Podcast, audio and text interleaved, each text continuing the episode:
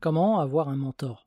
On évoque souvent l'importance d'avoir un mentor, ce qui est une bonne chose, avoir une personne qui peut nous guider, nous mettre en garde contre certaines erreurs à ne pas faire ou nous conseiller sur certaines choses. Ça peut nous faire gagner un temps incroyable.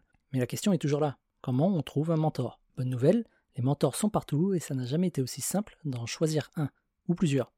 On pense qu'un mentor, c'est obligatoirement une personne avec laquelle on va boire un café en tête à tête une fois par mois pour lui raconter notre vie et pour qu'elle puisse en retour nous éclairer de sa sagesse.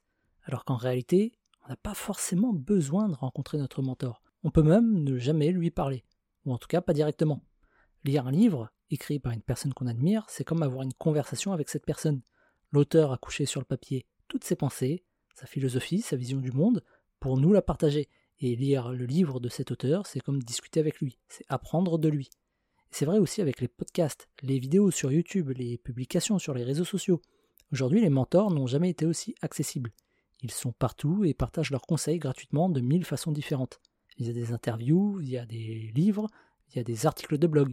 Nous pouvons même échanger directement avec eux si on le souhaite, en commentant leurs publications, en leur écrivant un email ou une lettre, pour faire ça à l'ancienne.